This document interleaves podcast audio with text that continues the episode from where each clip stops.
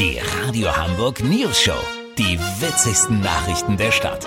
Mit Olli Hansen, Jessica Burmeister und Peter von Rumpold. Äh, Guten Tag. Seit diesem Monat wird geimpft und natürlich wollen wir wissen, wie gut sind die verschiedenen Impfstoffe gegen das Coronavirus. Unser Reporter Olli Hansen ist bei der Stiftung Warentest und testet für uns die drei Marktführer von BioNTech Pfizer, Oxford, AstraZeneca und Moderna. Olli, wie wurde getestet? Wie immer, Peter. Optik, Haptik, Handling und Besonderheiten. Wir starten mit dem zuerst zugelassenen von BioNTech Pfizer. Zunächst mal das Unboxing. Der Impfstoff kommt in einer aufwendigen Verpackung daher mit viel Styropor wegen der minus 70 Grad Lagerungstemperatur.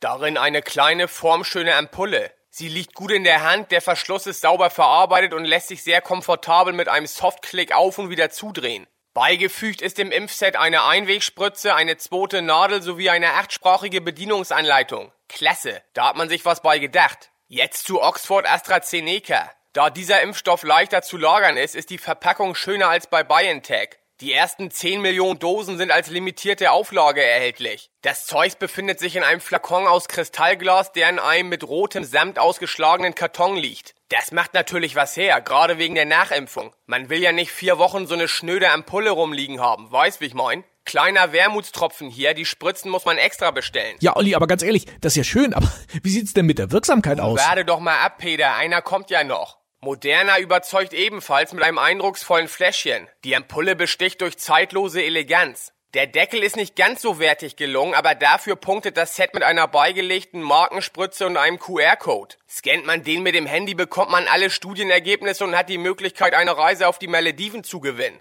Unser Fazit, leichte Vorteile für Moderna wegen der Markenspritze. BioNTech ist wegen der minus 70 Grad etwas schwerer zu handeln und AstraZeneca hat den schönsten Flakon.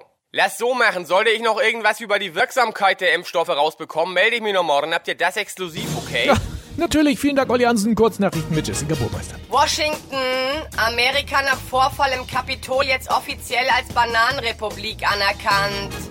Wetter, von heftigem Schneetreiben dürfen Wetterdienste ab sofort bereits ab 100 matschigen Flocken pro Quadratkilometer sprechen. Kontaktbeschränkungen. Bürgermeister Tschentscher appelliert an die Bürger, wenn es geht, auch nicht in den Spiegel zu schauen. Dann sei man unnötigerweise schon zwei Personen, so Tschentscher zur News Show. Das Wetter. Das Wetter wurde Ihnen präsentiert von Schnee von gestern. Matschig, grau und nass kalt. Das war's von uns. Wir hören uns morgen wieder. Bleiben Sie doof. Wir sind's schon.